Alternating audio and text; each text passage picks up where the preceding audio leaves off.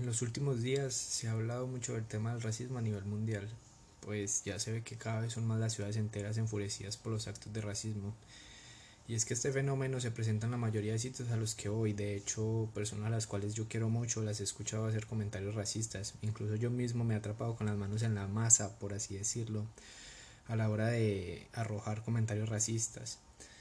Bueno, para poder profundizar un poco en lo que va este podcast, eh, podría empezar dándoles la definición de racismo desde un punto de vista meramente científico, ¿no? Y es que los científicos ven al racismo como las ideas o acciones que se atribuyen a los rasgos físicos, en este caso ya sean reales o imaginarios, porque sí, existen rasgos físicos imaginarios.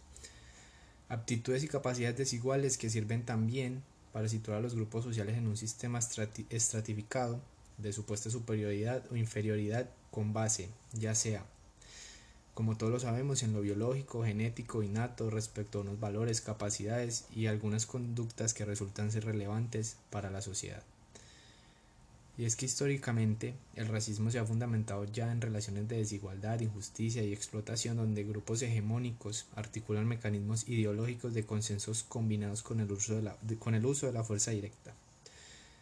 Les puedo dar un ejemplo muy claro. En la época de la conquista, claro está, donde las personas eran trasladadas no porque quisieran, sino porque terminan siendo dominadas por el poder de grupos socialmente más fuertes, entre comillas fuertes, en la mayoría de casos por el poder de los blancos, como lo dice la historia. Una discusión interesante que a mi, a mi parecer puede surgir de todo esto es cómo el capitalismo ayudó de cierta forma, por así decirlo, a eliminar ese sistema esclavista gracias al modelo de venta libre de la mano de obra es un tema que tal vez pueda profundizar en podcasts posteriores a este. Eso estará en veremos.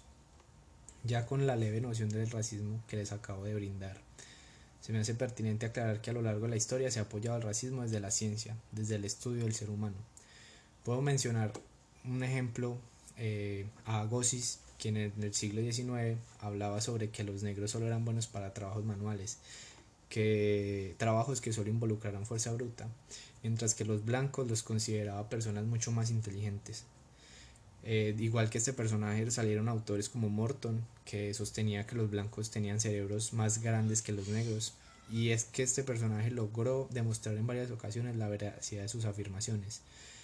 Pero, en contraposición a lo que él decía, surgieron muchos otros autores que desmentían estas afirmaciones con estudios mucho más precisos. Esto ya es algo que los invito a profundizar, porque si eh, abordamos este tema en este podcast eh, se haría demasiado extenso. ¿Qué sucedió con todos los estudios que hacían quedar a los blancos como una raza superior? Pues que emergieron términos como la eugenesia. ¿Qué es la eugenesia? Eh, en términos simples, la eugenesia es la acción de eliminar grupos indeseables de una sociedad.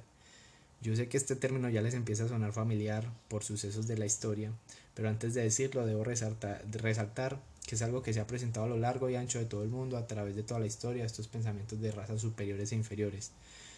Un ejemplo eh, es el conde de Gobineau y sus estudios de razas puras, donde según él la superioridad la tenían las personas de color blanco o de piel blanca, como se le dice.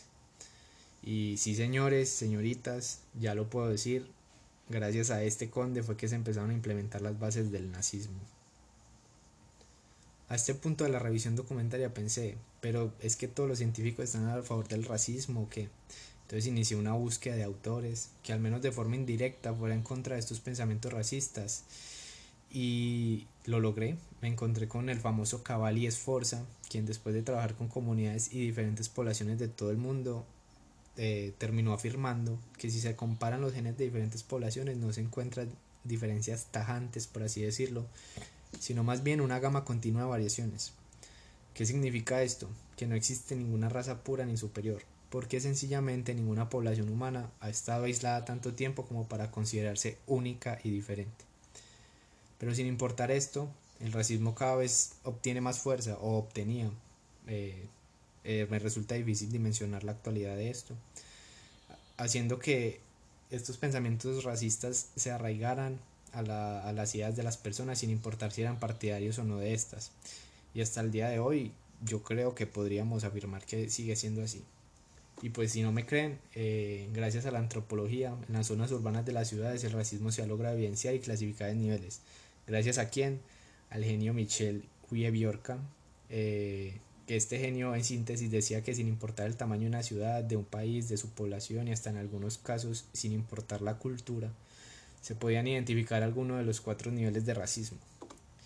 Bien, Biorka divide el racismo en cuatro niveles, cada uno peor que el anterior. El primero se denomina como infrarracismo y es el más común de todos. Está presente en casi cualquier persona. Este es más simbólico. Es decir, el infrarracismo es un ejemplo. En un ejemplo vago es pensar que en África todos son negros. El prejuicio de que por ser negro es más fuerte. Eh, yo, por ejemplo, he sido de los que dice que las personas de piel oscura tienden a tener mejor estado físico que personas blancas o morenas. Y sé que más de una de las personas que le escuche este podcast eh, estará de acuerdo conmigo. Eh, también considero que estas personas negras pueden tener muchas más habilidades en el mundo artístico que las personas blancas. Y es que de pequeño siempre me gustaba jugar fútbol en el mismo equipo que mis amigos niches, porque yo presumía de que eran estos quienes más talento tenían con la pelota. Tan pequeño y tan racista, ¿no? ¿Quién diría que eso me haría racista nivel 1? El segundo nivel se llama racismo fragmentado, y es cuando se expresan conductas, cuando no se deja entrar a alguien a algún sitio por ser de determinado color, o como en los videos que yo encuentro en redes sociales, en Instagram, Facebook, Twitter, donde una persona ya es juzgada por ser de otro color diferente al de la mayoría presente, donde llaman a la policía porque una persona negra está con dos niños blancos, o donde acusan a un blanco de ser un infiltrado de la policía por ser el único blanco dentro de un grupo de negros. El tercer nivel ya ya que ya supera los límites llamado racismo institucional y es cuando se conforma un grupo de personas que buscan establecer leyes o normas para definir, por ejemplo, que las personas negras no pueden entrar a cierto espacio público por el simple hecho de ser negras. Eso sería algo así como una organización político-partidaria. Y ya al nivel máximo, el más drástico, se le llama racismo total, y es cuando esas organizaciones político-partidarias llegan al poder. Llegan al poder, tienen decisión en el Estado, tienen influencia en el Estado como tal, y se generan situaciones como sí señores, como la de la Alemania nazi.